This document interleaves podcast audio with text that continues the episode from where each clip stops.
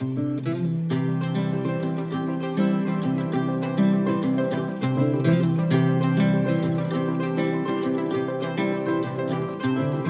disfruto de esta vida que me ha tocado en suerte. A esta tierra le prometo gozar hasta que me ausente. No me alcanza con soñar lo que hay en el aliento. ¿Cómo les va? ¿Cómo pasaron la semana? Buenas noches a todos. Mi nombre es María Areces. Este programa se llama Cuento con vos y cuento con vos un montón de historias. ¿eh? Eh, Saben que me quedé pensando, no sé si escucharon el programa anterior eh, del miércoles pasado, es decir, en, apenas comenzado el jueves a las 0 hora del miércoles. Lo tienen en subido a la página web. Y me quedé pensando muchísimo porque fue súper emotivo el programa y además em, sentí esto exactamente que tiene que ver con, con, la resiliencia, ¿no? Cuando trajimos a Mercedes Frasia de Casa San, que hace ese trabajo tan lindo y donde lleva a los chicos allí a hacer talleres en el barrio de La Boca y me, me quedé pensando en este niñito rapero de 11 años, Justin Jasper, ¿eh? se había puesto por Justin Timberlake este nombre. Eh, nombre artístico, 11 años hace rap ahí en la boca. Y cuando le preguntaba cuál era su deseo, me decía salir del lugar donde estoy viviendo. Y me quedé pensando mucho en él, porque decía, está viviendo allí en ese conventillo, eh, donde eh, la droga es moneda corriente. Y pensaba si alguien habría estado escuchando del otro lado ese deseo, ¿no? Y podía cumplírselo. Yo creo en la magia de, de la radio, creo en la magia de los medios de comunicación creo en la sensibilidad de quienes tienen la responsabilidad de velar por una buena vida para esos chicos. Así que ojalá alguno lo haya escuchado. Uno hace lo que puede desde aquí, desde este espacio. Además, cuando nos vamos de este espacio, tratamos de seguir colaborando con la producción, con Irene Rose, con Silvio Ferrer. Siempre nos llaman, nos dicen las cosas que necesitan, nosotros tratamos de divulgarlas. A veces nos hacemos presentes en algunos lugares y colaboramos. Pero claro, eh, no tenemos los recursos que puede tener quien a lo mejor asume una responsabilidad. Eh, los niños tienen derechos y la verdad que me quedé pensando en cómo se vulneraban los derechos de este pequeño artista Justin Jasper, que decía que a veces cuando le hacían bullying en el colegio rapeaba bajito para exorcizar la bronca. Y rapeaba muy bajito y nos rapeaba a nosotros. Y también quería exaltar el trabajo de, de Mercedes Frasia, ¿no? En, esto de haber perdido un hijo y sin embargo procurar que el resto de los hijos de otros, los hijos de todos, de este bendito país, no caigan en la misma situación en la que cayó su hijo, no se enfermen, no se pierdan.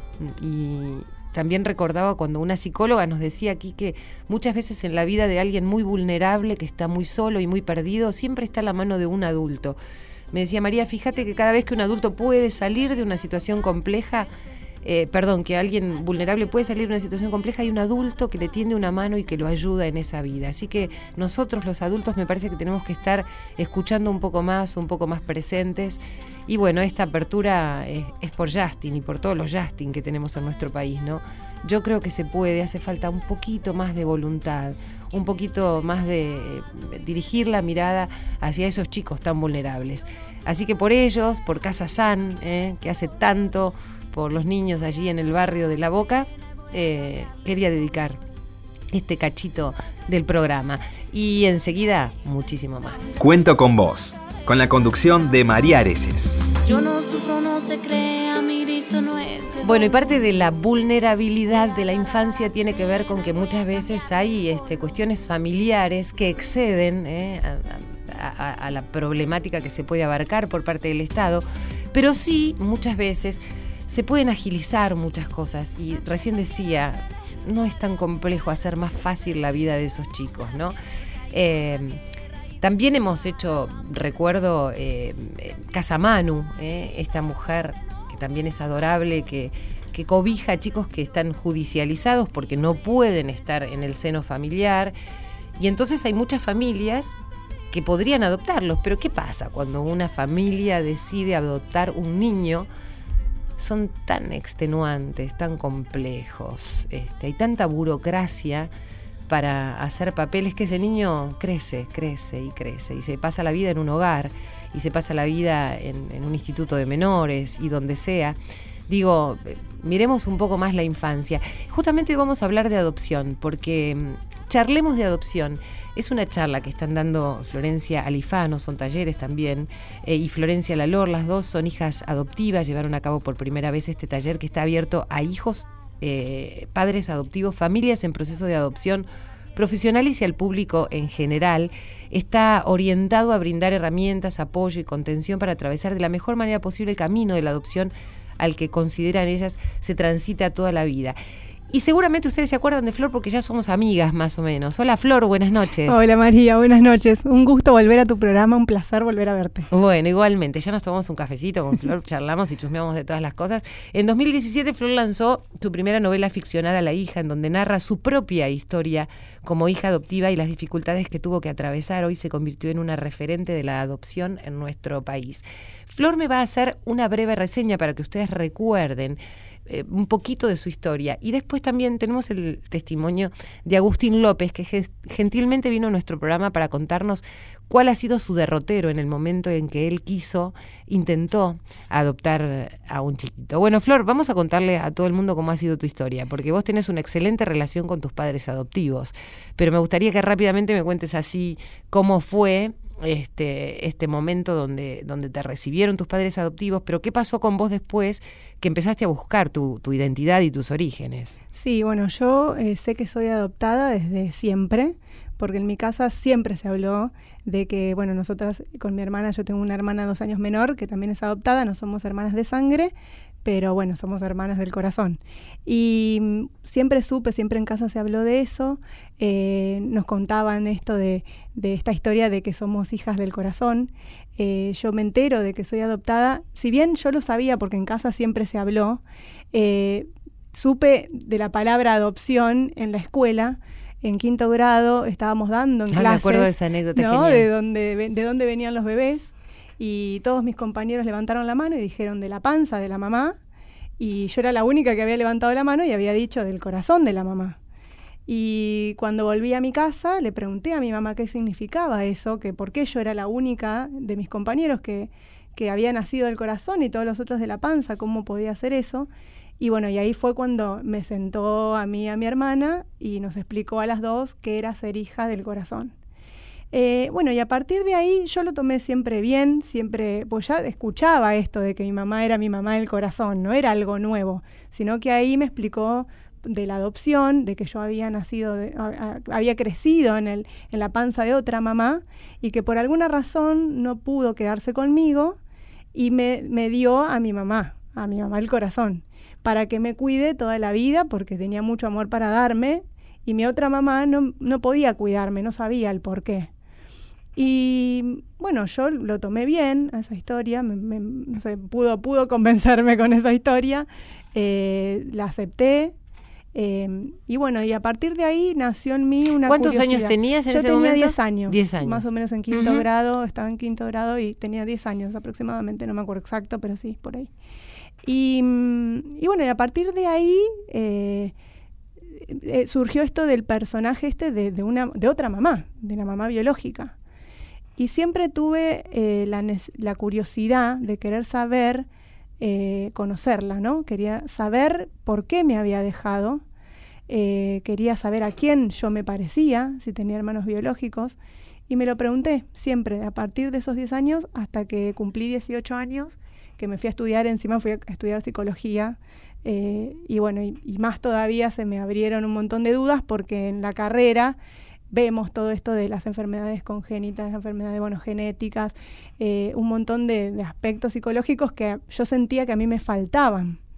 Eh, que tenía como ahí un círculo eh, sin cerrar. Necesitabas como unir todas las piezas sueltas. ¿no? sí, me faltaba una parte de mi historia. Y bueno, y a los 18 años sentí que era el momento, sentí que estaba preparada como para enfrentarme a cualquier cosa y aceptar y obviamente tuve un acompañamiento psicológico, iba a la psicóloga porque por la carrera nos, nos obligaban, entre comillas, eh, a, ir a un psicólogo porque decían que estudiando psicología, si, si no nos conocíamos a nosotros mismos, no podíamos atender, digamos, a, otros, a otras personas. Entonces empecé el psicólogo y, bueno, y justo en el medio de esto nace esta necesidad mía de querer buscar mis orígenes. Y, y bueno, con el acompañamiento de, de ella, eh, me, me, largué, digamos, a buscar. Eh, mi familia, bueno, mis padres me contaron lo, poco que sabían porque tenían muy poca información. Y, bueno, y, tenía un dato de una persona que era el médico que había atendido, digamos, unos tetra, que había atendido a mi madre biológica. Y es decir, que había hecho, había hecho, el parto este médico. Sí, había tenían el contacto de este médico. Entonces salí a buscarlo. Lo encontré, no me llevó mucho tiempo la búsqueda. Lo encontré, cuando lo encuentro estaba muy enfermo. Eh, siempre digo que llegué en el momento justo. Eh, y bueno, y él me dijo que, sí, que la conocía a mi madre biológica, que, que tenía forma de, acercarme a ella. Y, y, bueno, yo le dije que sí, que quería conocerla, y él me dijo, bueno, tengo que hablar con ella para ver si ella quiere conocerte a vos. Y entonces, bueno, quedamos en que me llamaba. Bueno, yo me fui, estudiaba en Santa Fe. Y, bueno, después de unos días... ¿Qué momento ese, no? Entre, entre esa decisión de querer conocerla y esperar la respuesta de saber si de la otra parte... Obviamente que yo siempre crecí con esa fantasía de que a mí me habían abandonado y había sido una decisión de mi madre biológica que no me, no me quiso, ¿no? Y, me dio la posibilidad de vivir y ser feliz con otra familia. Y era como muy probable de que mi madre biológica no quiera conocerme. Era algo que yo me había metido en la cabeza y dije, no me va a querer conocer. Si no me quiso de bebé, no me quiso tenerme como su hija, ¿por qué me va a querer ahora? Eh, y bueno, y después de pasar unos días esperando su respuesta, me llamó este médico y, me dijo que, sí, que ella me quería conocer y, bueno, arreglamos para encontrarnos en un lugar eh, y bueno, llegó ese día y, me acerqué, eh, era eh, a unos kilómetros de Santa Fe, pero en la provincia de Santa Fe. Y, bueno, y, la conocí y me llevé la sorpresa de que ella no había querido darme en adopción, que bueno, vivió un episodio muy feo y muy fuerte cuando ella había sido adolescente. Ella trabajaba como mucama en una casa de una familia, eh, digamos, poderosa o de buena situación económica, todo, digamos, en, eh, en un pueblo ahí, cercano. Y, y bueno, y cuando ella quedó embarazada, ella ya tenía una hija de un año y le dijeron que con una hija sí podía quedarse a trabajar en esa casa. Ella era mucama, eh, digamos que vivía en esa casa, dormía ahí, porque no tenía otro lugar donde quedarse. Entonces trabajaba y vivía ahí. Y, y bueno, cuando le dijeron, ella dijo que, estaba embarazada de nuevo, eh, le dijeron con una, una hija sí, ya con dos no.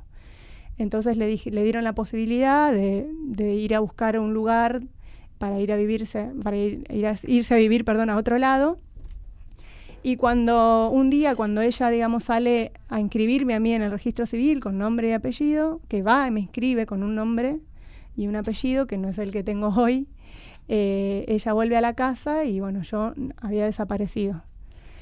Eh, ella intenta hacer la denuncia, eh, bueno, obviamente que tuvo amenazas, no pudo hacer nada. y se tenía que quedar en esa casa porque esa familia tenía como, digamos, la patria potestada sobre ella y no podía hacer nada hasta cumplir la mayoría de edad. Entonces estaba ahí como esclava en realidad.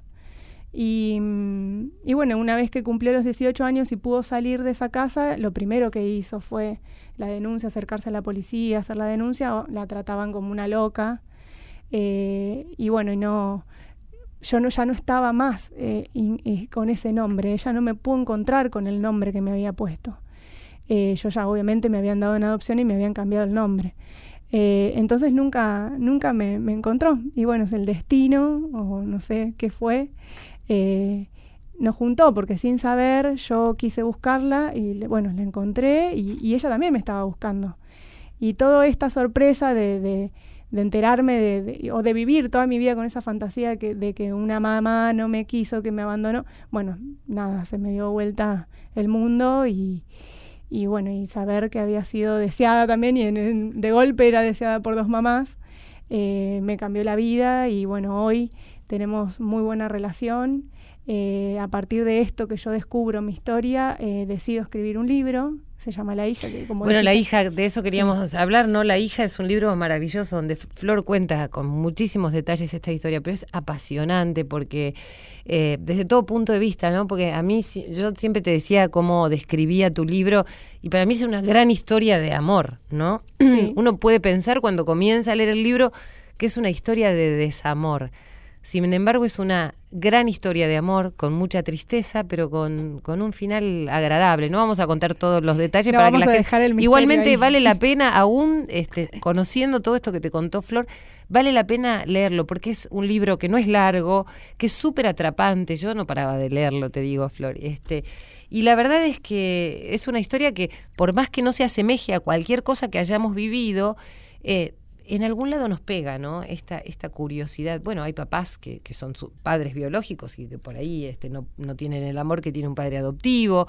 Hay padres que sí quieren, este, como, como tu mamá biológica, tener a sus hijos y no pueden. Hay crueldades en el medio, ¿no? Como esto de quitarle el bebé a una mujer y entregarlo a otra persona.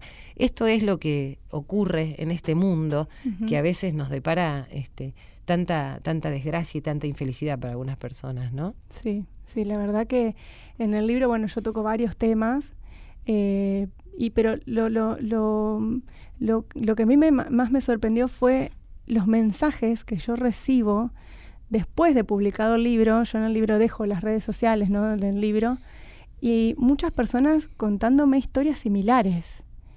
Y, y todos me preguntaban, ¿no? ¿Cómo esto de, de robo de bebés, ¿no? En, la, en época de democracia. Democracia, claro. Y, y existe. Y, y me sorprendió escuchar historias similares a la mía. Y yo pensaba que, hoy mirá la historia que me tocó, me tocó a mí nada más. Y, y de golpe me sentí, viste, como, no, no soy la única, no estoy sola en esto. Vos sabés que eh, yo se lo presté a un amigo al libro, eh, lo leyó y cuando me lo devolvió me dice, me partió la cabeza porque él es adoptado.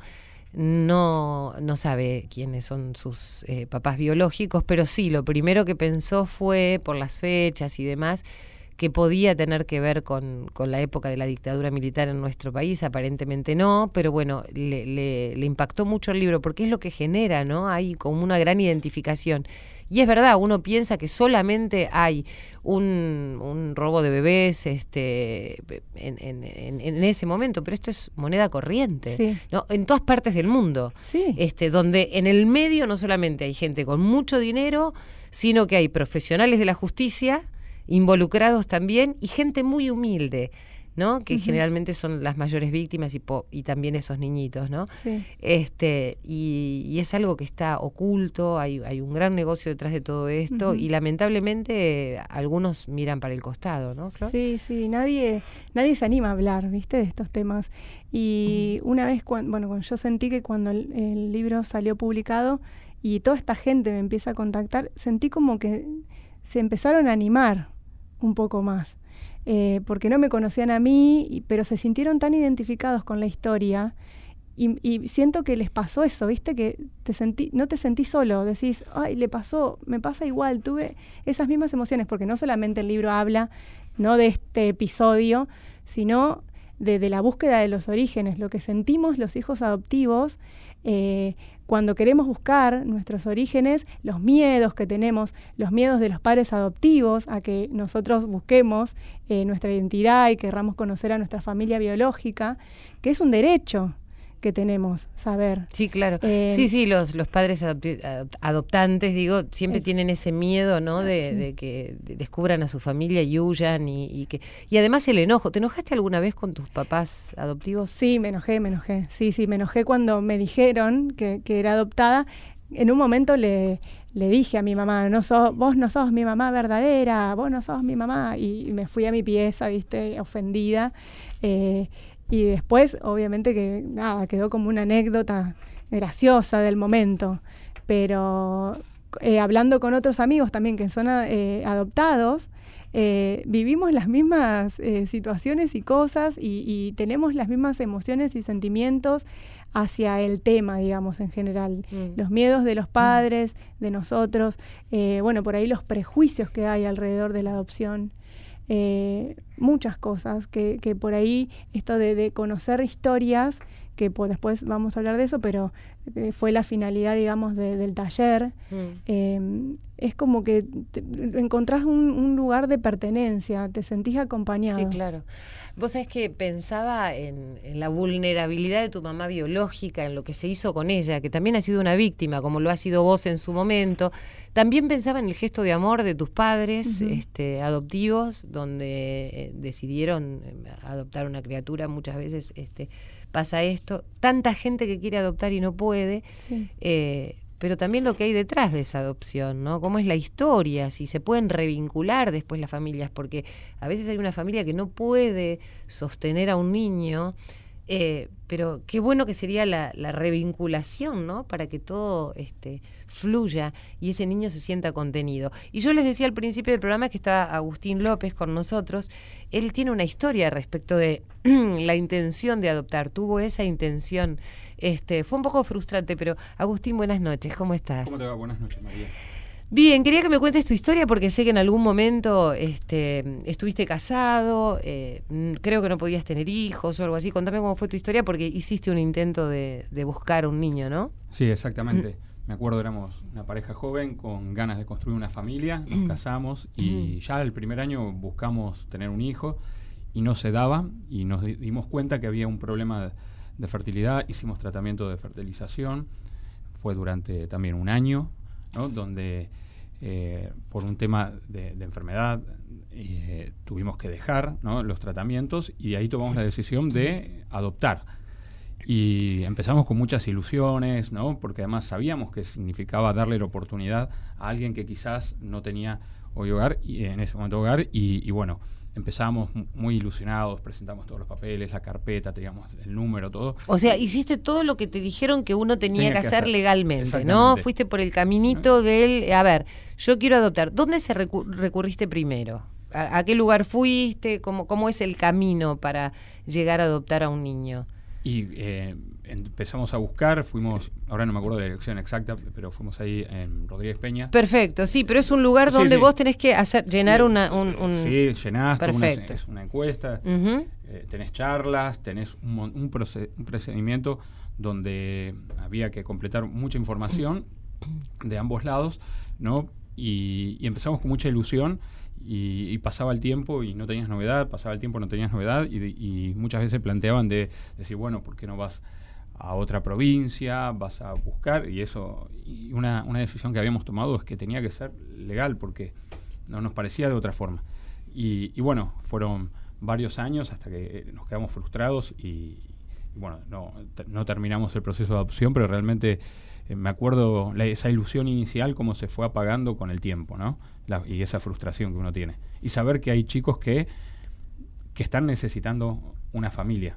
Y, y ese proceso tan largo, tan tedioso, tan eh, burocrático, que, que terminó en la nada. en Claro, porque a veces pasa que son bebitos, ¿no? Mm. Y este llegan a, a algún hogar, están judicializados, hay, un, hay un, un amparo en el medio y demás, y empiezan a crecer esos niños, porque con el paso de los años, ¿cuánto tiempo esperabas vos? Este, con el paso de los años empiezan a ser niños de 5, 6, 7, 11 años, y cuando cumplen 11 años hay familias, hay mu- vaya a saber por qué razón, y cada uno tendrá las suyas, que, no, que quieren adoptar solamente bebés, ¿no? Y Sí. también el- el- el- la sensación de esos chicos de 11, 12 años, ¿no?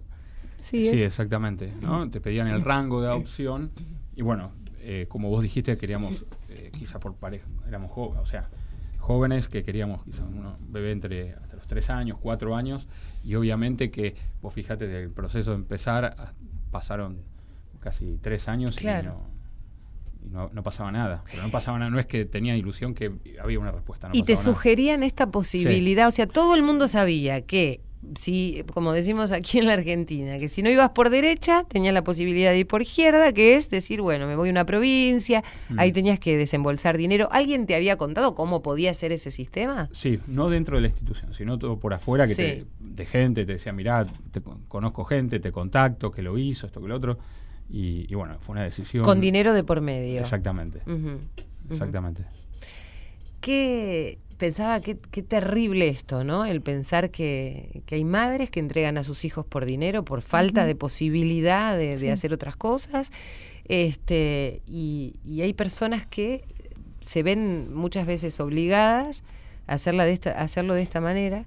Por eso decía que lo importante es la revinculación después, ¿no? Cuando alguien tiene que, que abandonar a un chiquito y poder revincularse con las familias. Y alguien que apoya a esa mamá que no pudo seguir sosteniendo el vínculo con su hijo. Bueno, es muy complejo el tema. Eh, Flor, ¿cómo son estos talleres que vos estás brindando? ¿Abarcás toda esta problemática frente a cada una de las historias? Sí, el, bueno, la idea de, hacer un taller fue justamente por la, la, cantidad de mensajes que yo recibía por redes sociales. Eh, y dije, ¿por qué no hacemos un, taller donde se hablen todos estos temas que me están consultando y preguntando por redes sociales? Donde me pedían eh, ayuda de, por ejemplo, hijos adoptivos que querían empezar a buscar eh, su identidad y no sabían cómo, cómo, empezar o que no habían tenido nunca un apoyo psicológico y sentían que lo necesitaban y, cómo, cómo, no se animaban a dar ese primer paso de buscar una, un apoyo de profesional. Eh, esto de también de cómo hablarlo con los padres y cómo los padres hablarlo con los hijos, esto de querer, cómo le digo a mi mamá y a mi papá que quiero buscar a mi familia biológica o a mi madre biológica o, mis orígenes.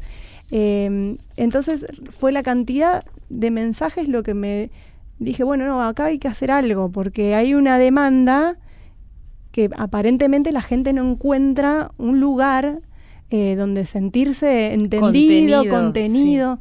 Eh, y bueno, organizamos el taller con bueno las chicas de Flow Agency que trabajan conmigo desde que lancé el libro, genias. Todo lo que me proponen hacer yo lo hago porque sé que no falla. Eh, y bueno, organizamos estos talleres. La Fundación AIGLE eh, nos, nos ofreció un espacio físico donde hacerlo porque tratan estos temas. Eh, y, bueno, y, lo organizamos y lo hicimos y, nos sorprendió también la cantidad de gente que se anotó al taller. Mm. Eh, y hablamos de todos estos temas que me consultaban a mí, ¿no? Por, por mensajes con otra colega psicóloga que se especializa en adopción, Florencia Lalor. Eh, bueno, hablamos, contamos nuestras historias porque Florencia también es psicóloga y es hija adoptiva y también encontró a su madre biológica. Eh, bueno, yo y, juntas, entre la profesión, que las dos somos psicólogas y las dos somos hijas adoptivas, quisimos ayudar a otros. Y tenían como más herramientas también, ¿no? Primero por su propia historia, después por la profesión. Claro, es como un combo, ¿viste? Completo. Y eh, pensaba esto, ¿no? Lo, que, lo que decía al principio, esta historia que parece de desamor, pero que después tu libro termina siendo una gran historia de amor, pero no todas las historias son iguales, ¿no? Este, pensaba, eh, ahora me gustaría tu mirada respecto de lo que hablábamos recién eh, con Agustín eh, sobre lo que ocurre cuando alguien tiene que ir a adoptar a un niño, cuando se fuerza a una mamá a desprenderse de ese bebé, eh, si es que no se quiere o no se puede a veces tener un bebé y, y por eso se entrega en adopción, cómo hay gente lamentablemente de la justicia que está involucrada en el medio, que conoce esos casos, cómo hay médicos, enfermeras, hay todo un sistema que permite esta historia tan triste. Vamos a escuchar un poco de música, Irene, La máquina de ser feliz.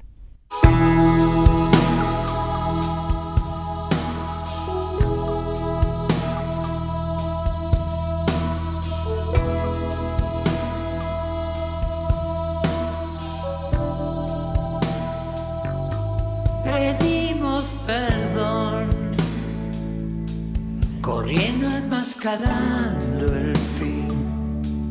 Por eso te busqué, por eso diseñé la máquina de ser feliz, plateada y lunar, remotamente digital.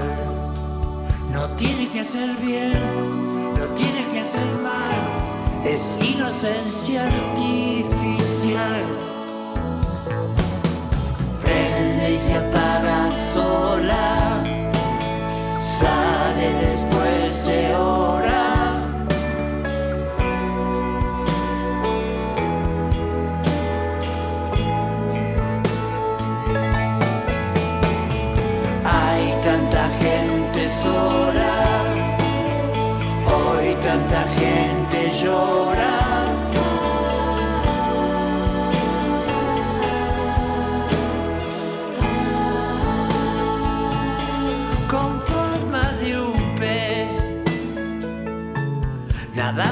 No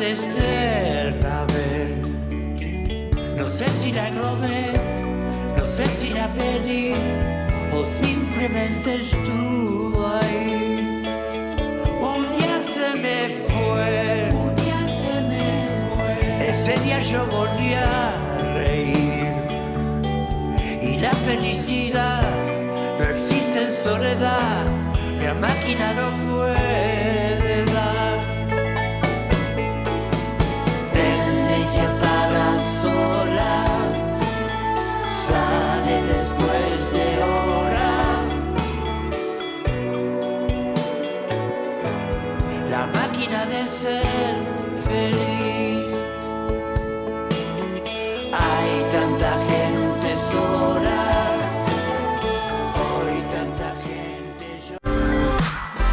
Hasta la una.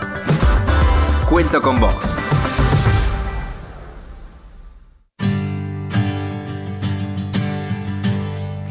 Bueno, no sé dónde estás vos, en qué provincia, en qué lugar, eh, dónde te encontrás, pero te mando un abrazo. Seguramente por ahí estás, siempre me, imagino yo cuando estoy saliendo desde aquí por Radio Nacional, que es una radio que llega a todo el país, que estás en algún lugar que no conozco de la Argentina, que hay tantos, eh, algunos son pequeños, otros un poco más grandes. En algunos lugares la única compañía es la radio y nos encantaría que te sientas a gusto escuchando Cuento con vos y que si te identificás con alguna de estas historias pueda ponerte en contacto con nosotros. Eh, y precisamente porque eh, estamos en todos los lugares de nuestro país, a veces tenemos la posibilidad de la magia de la radio de hablar por teléfono con algunos de esos lugares que están un poquito más alejados.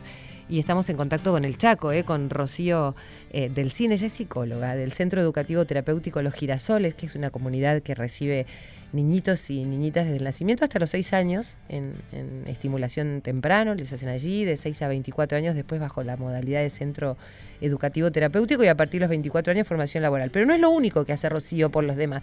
Yo no sé cómo le da el tiempo a Rocío para hacer tanto por tantos. Hola Rocío. Hola, ¿cómo están? Buenas noches. Buenas noches, estamos encantados de poder hablar allí con el Chaco, con ustedes y conocer cómo es el centro Los Girasoles. Que me cuentes todo tu trabajo, pero primero quiero que me cuentes de Los Girasoles porque tengo un amigo eh, que se llama Zoilo Cruz Martinetti que me habló maravillas de ustedes, así que estoy súper feliz de, de conocerlos. Qué lindo. Bueno, Soy lo hace eso, teje, teje puentes eh, para, para unir personas. Así que sí, sí, sí, él ha conocido también las cafeterías Delicias para el Alma, Sí, que ya les voy claro. a contar qué es. Así Sí. que sí, es un seguidor de, de lo que van haciendo los niños. Y Sí, sabes que todo el tiempo, ¿no? Lo, repito Zoilo porque es un gran amigo y además una persona, como dice eh, Rocío, que amo esas personas, ¿viste? Que tejen puentes, que Sí, vinculan a las personas y entre sí se van ayudando, ¿no? y él también hace muchas cosas eh, por la provincia del Chaco y demás. Sí, y este sí, viene mucho. Sí, y todo el tiempo me están llegando mensajes de Zoilo y me dice, tenés que conocer a esta persona, tenés que conocer a otra persona. Bueno, y allí Qué me habló de vos, Rocío. Contame de los girasoles. Qué lindo. Bueno, sí, es lo que dijiste, es correcto. Es un centro de estimulación temprana y un centro educativo terapéutico. Es decir, que recibimos niñitos desde recién nacidos, a veces en la panza vienen de sus mamás, hasta los cuatro años en, en- en lo que es el, el servicio de estimulación temprana. Y luego eh, el centro educativo terapéutico hasta que son jóvenes adultos, niños y jóvenes que tienen alguna discapacidad. Eh, sobre eso quería hablar. Eh, ¿En qué momento se puede detectar? Vos decís desde la panza de la mamá, allí hay alguna detección temprana de alguna patología o algo que pueda sí. suceder. Contame. Sí, hay un estudio que se hace, que lo pueden hacer las mamás después de los cuatro meses, donde este, se puede eh, muchas veces saber si el niñito va a tener alguna patología. No todas las discapacidades, pero Seguro. algunas sí se pueden detectar, como por ejemplo el síndrome de Down. Claro. Eh, este, así que sí, antes esa posibilidad no existía, hoy hoy hoy hoy se puede este, saber antes de que el niño nazca. Eso Sí, conozco algunos estudios como bueno la punción o la translucencia nucal. Así es, sí, Este, sí. y contame cómo es el trabajo que ustedes hacen. Bueno, somos un equipo interdisciplinario del área de la educación y la salud y todos trabajamos eh, desde la interdisciplina, es decir, nos complementamos cada uno con su formación. Si hay una filosofía muy particular de trabajo, creemos en que cada niño y joven con discapacidad debe construir eh, una, eh, una vida con calidad, o sea, buscamos la calidad de vida de cada una de estas personas, que cada uno debe ir detrás de su deseo y ayudarlos a que puedan eh, armar un proyecto a futuro y construir una vida este, propia hacia la independencia y la autonomía, la autodeterminación. Así que esos son nuestros pilares y trabajamos desde que ellos son muy chiquititos para ir ayudándolos este, a armar un proyecto de vida, eh, dando los apoyos que ellos necesitan y los ajustes este, razonables que, que necesiten para este, ir hacia la hacia la autonomía y la independencia. Rocío, y- nuestra mirada es una sí. mirada muy este, social también y no es, amplia, ¿no? A eh, futuro, con sustentable. Sí, eh, y, y parados en el modelo de la inclusión, muy ahí parados. Entonces, jamás vamos a hacer un centro de día, ni un hospital de día, ni, este, ni jornada doble, porque creemos que cada niño y joven debe recibir el acompañamiento pero no institucionalizarse. Entonces trabajamos mucho en articulación con la sociedad. Este. Desde que son chiquititos van a jardines, escuelas primarias, secundarias, escuelas técnicas, se capacitan, se forman, se entrenan laboralmente y bueno, ya están muchos incluidos laboralmente en puestos de trabajo estables, eh, este, como personal de planta en muchas empresas, hoy ya 24 jóvenes. ¿Por qué, Rocío, pensabas, se, se te ocurre eh, dedicarte a los chicos eh, con este tipo de patologías y, y- y seguirlos durante toda la vida, no? Bueno, yo este, tengo, de- debo contarle que tengo una madre que, que es estimuladora temprana. Ella este, trabaja en el área de discapacidad hace más de 30 años, arrancó muy jovencita. Fue una de las primeras estimuladoras de la provincia del Chaco, que eso no es menor porque no existía la formación en nuestra provincia, así que había que hacer un esfuerzo muy grande, ir a Buenos Aires a, este, a poder especializarse, formarse y, y- y- y, bueno, poder estar en, una, eh, en un ambiente académico para formalizar, ¿no? Eh, así que fue una de las primeras. Y ella eh, trabajó mucho en la provincia, este, crearon un servicio de estimulación temprana en una escuela especial. Y luego que se jubiló dijo, bueno, ahora sí quiero armar un proyecto este, que marque una diferencia en, en cada uno de los niños y jóvenes y así surge Los Girasoles desde 1999. Eh, Rocío, te quiero presentar a Flor Alifano, que está aquí con nosotros. Ella es psicóloga, bueno, escribió un libro que te lo voy a recomendar. Le voy a decir a Flor que te lo mande. Se llama Ay, La, hija, ¿eh? y ella, porque Ajá. Florencia es eh, hija adoptiva, bueno, recién estábamos hablando que ella buscó sus orígenes, conoció a su mamá biológica, bueno, es una lindísima historia de amor y seguramente te va a querer hacer alguna pregunta respecto del trabajo que ustedes este, llevan a cabo. Ajá. Bueno, Hola, bueno. Rocío, ¿cómo Hola, estás? Flor, ¿cómo estás? Bien, bien. Un bueno, gusto. un gusto saludarte. Eh, linda. yo te pregunto, eh, Sí. bueno, yo eh, soy, bueno, tu colega, pero por ahí hay Sí. gente del otro lado que está escuchando y por ahí se pregunta también esto. Eh, yo siempre digo o siempre cuento que en la adopción eh, hay papás que, bueno, que tienen mucho amor para dar, desean a un hijo y, pero las estadísticas dicen como que esos papás que buscan eh, para adoptar eligen ¿no? Eh, eh, la edad de- del chico para adoptar, que tiene que ser bebé, que prefieren que sea bebé eh, a que sean mayores, más grandes. Y que también prefieren que no tengan enfermedades, ¿no? Eh, o alguna, algún tipo de patología. Eh, cuando yo digo que, que cuando hay amor de por medio, o sea, yo lo pienso en, en las mamás que están embarazadas y, y tienen, eh, van a tener ese hijo biológico, cuando quedan embarazadas no saben Mm, qué les va a salir de la panza, ¿no? Ahora Sí. existen un montón de estudios que, como vos decías recién, se puede saber si ese bebé viene con alguna enfermedad o patología. Em, pero, digamos, antes, antes no, no existía esto, como vos decías también, eh, y ahora sí. Em, ¿qué, qué, qué le, qué le decís a la persona que, que quiere adoptar y, y que, que está prefiri- que prefiere este tipo de adoptar este tipo de, chicos, ¿no? De que a tal edad y sin, sin enfermedades. O sea, yo, yo también por ahí me pregunto y digo, ¿hasta dónde llega el amor de esos padres cuando vos cuando quedas embarazada y tenés un, hijo y nace y no sabes cómo va a salir, lo, lo amás toda la vida, por más que tenga una patología.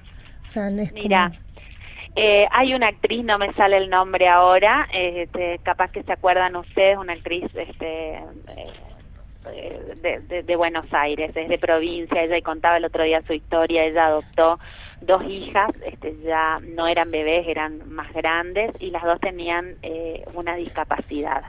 Así que bueno, yo valoro y celebro eh, eh, eh, a es- esas personas, diríamos que, que tienen a veces naturalmente esa mirada eh, inclusiva y de abrazar también a la diversidad. Nosotros desde eh, los girasoles hay una lucha constante día a día para no solamente cambiar y mejorar la vida de cada uno de los niños y jóvenes que, a los cuales atendemos y acompañamos, sino también de ir creando conciencia social, porque eh, es importante que todos sepamos que la discapacidad hoy ya no ya no debe estar puesta la mirada en la dificultad de la solamente de la persona, eh, sino también de las barreras socioculturales, económicas, políticas que eh, obstaculizan el desarrollo de esa persona. Entonces, la discapacidad es la dificultad que tiene la persona más las barreras socioculturales. Eh, ya no focalizar en lo que le falta, lo que no puede, sino darnos cuenta que lo que ocurre culturalmente es que no están dadas las condiciones para que cada una de las personas con sus potencialidades y sus dificultades pueda desarrollarse como persona primero. Entonces es un cambio de mirada y darnos cuenta que no hay un diseño universal que abrace las diferencias, sino que todavía está muy puesta la mirada en lo que es normal y lo que es anormal, lo que funciona y no funciona, que en realidad son construcciones culturales.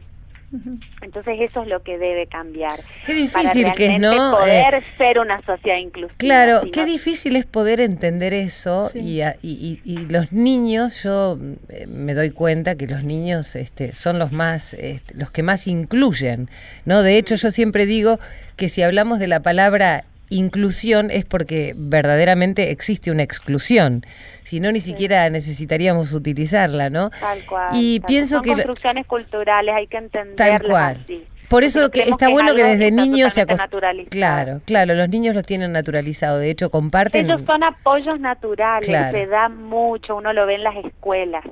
Eh, con quien más hay dificultades con el adulto referente, el Claro. docente a cargo, el profesor, los niños, este, eh, y si son más chiquitos, más aún diríamos, eh, no, no- están midiendo, comparten, juegan, se relacionan.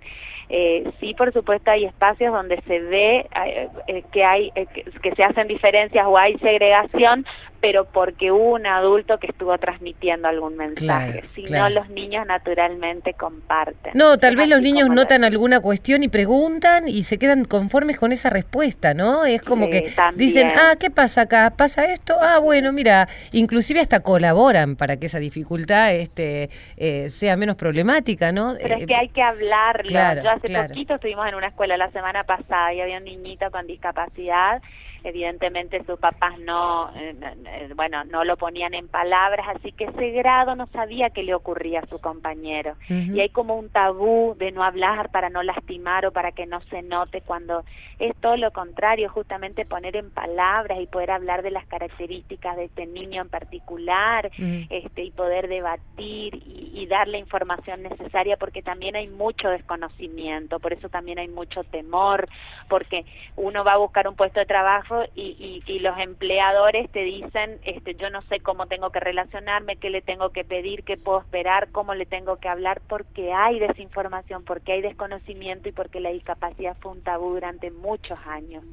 Y no es que hoy los jóvenes con síndrome de Down este, eh, haya cambiado el síndrome. Hay mayor calidad de vida a Mm. partir de que se empezó a visibilizar y ellos hoy mueren de viejitos cuando antes morían a los 24 años Claro. porque había una sociedad aún mucho más segregatoria, este, que excluía y ellos vivían encerraditos. ¿Y quién no sabe de alguna historia de un vecino, un primo, un pariente que tenía discapacidad y que estaba sin hacer nada? Sí, no totalmente, nada pero bueno, esa esas son las historias, ¿no? De, de, de las casas y los lugares en las casas destinados a tal efecto, ¿no?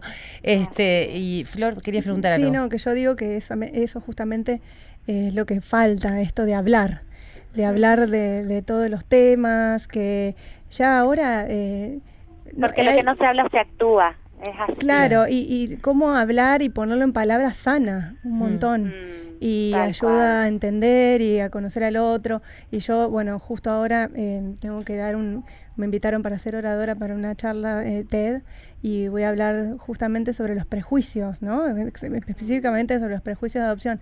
Y cómo el trascender esos prejuicios eh, Sí. nos hace vivir como más eh, en libertad y en ¿no? paz. Sí. Exactamente. Sí, y y en justamente traspasar esos prejuicios es eh, interesarse por el otro, conocer la historia Tal del otro, no quedarse con lo que uno piensa, Y preguntar. ponerse, yo digo yo, en, en el lugar del otro, ¿no? Sí, en el lugar de- del niño, en el lugar del papá, en el lugar de la familia, en tratar Sí, de la empatía. entre sí. todos juntos construir. Sí. Y contame de... Y que no es solo la discapacidad, es Sí. la homosexualidad, Es todo. los Todo. niños de la Es todo, es verdad. es todos los colectivos que estuvieron durante muchos años eh, excluidos y que hoy se está poniendo el tema en debate y se está hablando de esto y siempre esto va a ser para mejor, no hay que tener miedo, siempre hablar este, y poder conocernos eh, va a ayudar a que este, a que vivamos en una sociedad un poco más justa, donde haya un poco más de igualdad y donde todos podamos construir un proyecto sin tanto sufrimiento y tener que pasar por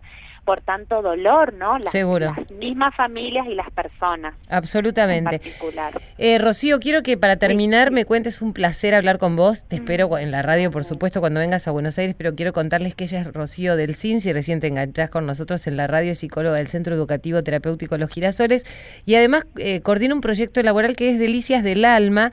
Eh, Y contame cómo es esta cafetería, Y panadería. de la radio también les cuento. Sí, claro, tenés un programa de radio, ¿no? Sí, sí. Bueno, las cafeterías marcaron un, fueron un boom acá en Resistencia Chaco. La verdad que es un orgullo para nuestra provincia porque fueron dos emprendimientos pioneros, innovadores y también en el país porque tienen una particularidad muy interesante. Cada uno de los jóvenes este, que conforman, diríamos, las cafeterías son dueños de este proyecto. El equipo de los girasoles acompaña, pero ellos son eh, quienes llevan adelante estos dos proyectos. Digo dos porque primero, hace cuatro años, surgió la de los varones, eh, Delicias para el Alma, eh, es cafetería, es panadería, ellos elaboran sus productos, eh, los venden, atienden al público y además se desempeñan en todas las funciones. Qué bueno. Abrir la cafetería, limpiar la cafetería, este, cobrar, eh, entregar los pedidos, eh, hacer de mozos, bueno, son seis Qué varones. bueno. Vos sabés y luego la que- de las mujeres. Eh, te voy a poner en contacto después con, eh, con Patricia, una amiga de acá de la provincia Ajá. de Buenos Aires que tiene ADEA, ¿no? Que se llama Dis- Asociación Discapacitados en Acción, donde nosotros vamos con la música, siempre todos los años ahí a contribuir. Y los chicos también, ¿no? Este, tienen ahí, hacen fideos, este, budí, no, sabes las cosas riquísimas que hacen y la verdad que tienen una salida Que laboral especial. Bueno, en la radio sé que también tenés este, este La programa radio. ideado para la inclusión y tenemos nosotros para, para, para que escuches algo que hiciste vos en la radio donde cantás. Ah, sí, bueno, porque además de ser psicóloga, sí, sí, la música sí, siempre estuvo presente desde muy chiquita y también este, acá en Los Girasoles mucho. Hay amigos músicos dando este, talleres de percusión, de música y así surgió también el proyecto de la radio que hoy está de manera online a la mañana y por la tarde tienen un programa en una FM en Atagalá, acá en Resistencia Ujú. Chaco 94.7, donde hay todo un grupo de jóvenes que lleva adelante este, el programa La Gira Interminable. Me encanta, me encanta. Bueno, Rocío, te espero cuando vengas a Buenos Aires. Nos encantó tu proyecto. Sí, vamos y vamos a ir a una pausa escuchándote cantar, ¿te parece? Bueno, te mando un abrazo, fuerte y le mandamos un saludo a. Zoilo. Este, Le que- mandamos un besote enorme. que siga- el fin de semana por acá. Mira vos. comiendo con nosotros. Bueno, sí, sí. eh, un beso grande. chau, chau.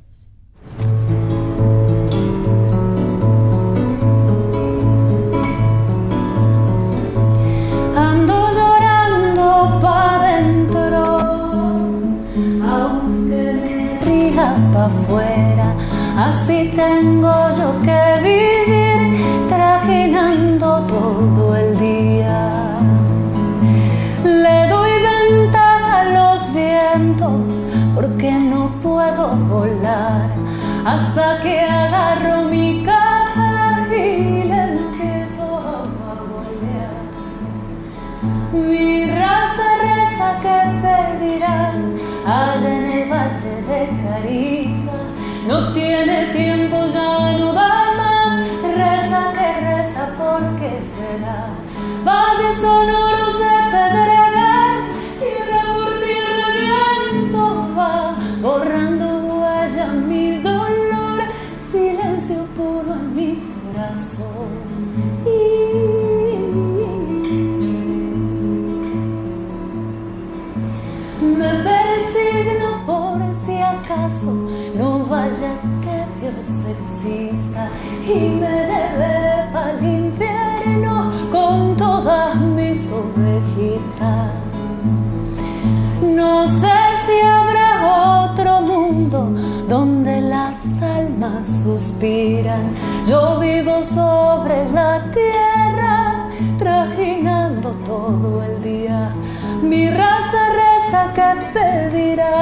allá en el valle de Cariba. No tienen tiempo, ya no dan más. Reza que reza, porque será?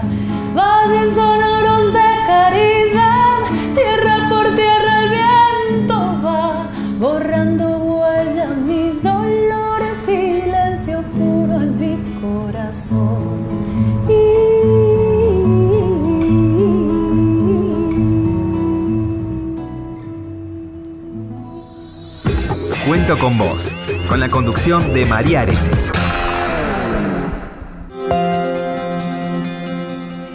Bueno, se nos está acabando el programa. La verdad que la estoy viendo a Irene Rose. Del otro lado se compró unos anteojos, ¿viste? Flor Colorado, vos que la conocés de cada vez que venís a la radio. Cosa loca. Antes tenía el pelo azul, ahora tiene los anteojos colorados. Quería eh, agradecerle a Agustín eh, que estuvo con nosotros, Agustín López, que contó esta historia, las dificultades y cómo abandonó este, este camino de- donde quiso adoptar un bebé y las dificultades que hay para, para hacerlo legalmente, a través de, de las personas que corresponden. Pero también tuvo esos consejos, ¿no? De decir, bueno, yo sé que en una provincia, poniendo dinero, aprovechándose de las familias vulnerables, este, y en el medio de gente corrupta y desamorada, tenés la posibilidad de quedarte con un niño. Has recibido ese mensaje, ¿no? Sí, totalmente, totalmente. Y, y bueno, siempre, siempre quisimos hacerlo bien, y si lo hacemos, lo hacemos bien, ¿no? Entonces, pero realmente es frustrante el proceso, muy frustrante. Y no solamente yo, eh, sino que sé que hay muchos padres que terminan abandonando ¿no? el proceso justamente por la lentitud que, que es. Y conoces inclusive personas que han adoptado chicos más grandes, de 12, 13 Sí, años. Sí, exactamente. Que, que, bueno, tuvieron ese amor que hoy recién hablaban, ¿no? De, de adoptar un chico de 13 años y, y están súper felices. Claro. Súper felices. Claro. Bueno, esa es, es también o- otra buena historia, ¿no? Flor, bueno, yo le quiero recomendar a todos de verdad porque a mí me atrapó, que no sé, creo que en tres días me lo leí el libro, más o menos hasta en el subte. ¿Viste? Cuando un, cuando un libro tenés que leerlo en todas partes, que no podés dejarlo. La hija eh, de Flor Alifano habla sobre todo esta historia de vida de, de Florencia. eh, no desde el punto de vista técnico, ¿no? sino desde el punto de vista del corazón, desde lo que ella vivió como una niñita de 10 años que un día le dijeron que era hija del corazón y no entendía por qué no era hija de la panza. Y ahí empezaron todas sus preguntas. Eh, así que te recomiendo el libro. ¿Y vas a seguir dando talleres, Flor? Sí, la idea es hacerlo una vez al mes, eh, pero bueno, estamos ahí hablando con esto, de- con la Junta, con la Fundación Aigle, eh, cómo nos organizamos para seguir. Pero sí, eh, la gente se fue muy contenta del primer taller y ya nos están preguntando cuál es la fecha del segundo encuentro. Así Fenómeno. que sí, muy Yo vamos a vamos a promocionar los talleres, lo vamos a decir acá cuando estén los talleres de vuelta y mandarle un beso a Flor Lalor también, Dale. a las chicas de la agencia Flow. Sí. Eh, mandarles un Flor y beso. Moni, somos todas flores. Sí, ¿viste? todas flores, todas flores. Y además quería agradecerte muchísimo porque siempre tenés esa apertura para poder contar tu historia y además ayudar a otros, porque no todo el mundo tiene ganas a veces de abrir el corazón y contar eh, su intimidad, su historia, su proceso, la historia de su propia familia. Sí. Eh, eh, también el- el- sé que tus padres han sido muy abiertos para no solamente que puedas buscar tu origen, sino además para que lo puedas contar públicamente. Y eso me parece de una generosidad Sí, enorme. yo ¿no? creo que la- el apoyo de la familia y la contención es sumamente importante. Pero también déjame decir que eh, démosles esperanzas a esas familias que están anotadas para adoptar, de que también la ley se reformó hace poco y, y, bueno, hay que darle tiempo para que, bueno, que acá en este país las cosas funcionen, pero se modificó hace poco y bueno, tengamos fe de que eh, puede ser buena Y, y bueno, y para esos padres que están esperando a- adoptar hijos o tienen ganas, que, que no se asusten por todo esto que contamos. no, seguro es que, a ver, hay, hay historias de todo tipo, como, Sí. como decía Juan, bueno, es- esta frustración, pero después también la realidad es que se puede ser feliz inclusive este em, después de mucho tiempo, esperando un Seguro. chiquito y decir, bueno, hay un niño adolescente que realmente le podés dar un amor increíble. Sí, yo creo que cuando hay amor de por medio y ¿no? querés realmente ser padres, no importa la edad. Absolutamente. Querés solamente amar a esa persona que necesita una familia. Absolutamente. Flor, bueno, ¿y se viene la película? Y vemos, sí, con toda, estoy, estoy esperando sí, el, el momento indicado justamente para solo dedicarme a lo que va a venir, que esperamos sea bueno. Bueno, mis productores me saludan y me están diciendo que llegó el final del programa. Gracias, Flor. Muchas gracias a vos. Gracias, Agustín, por atreverte también a dar este testimonio este, y, y por estar acá con nosotros en Cuento con Vos. Y a vos que estás del otro lado, te abrazo, te agradezco que hayas acompañado esta noche de Radio Nacional con nosotros y como te digo siempre, contá conmigo, porque yo sé que cuento con vos. Yo disfruto de esta vida que me ha tocado en suerte. A esta tierra le prometo gozar hasta que me ausente. No me alcanza con soñar con otra vida cierro los ojos.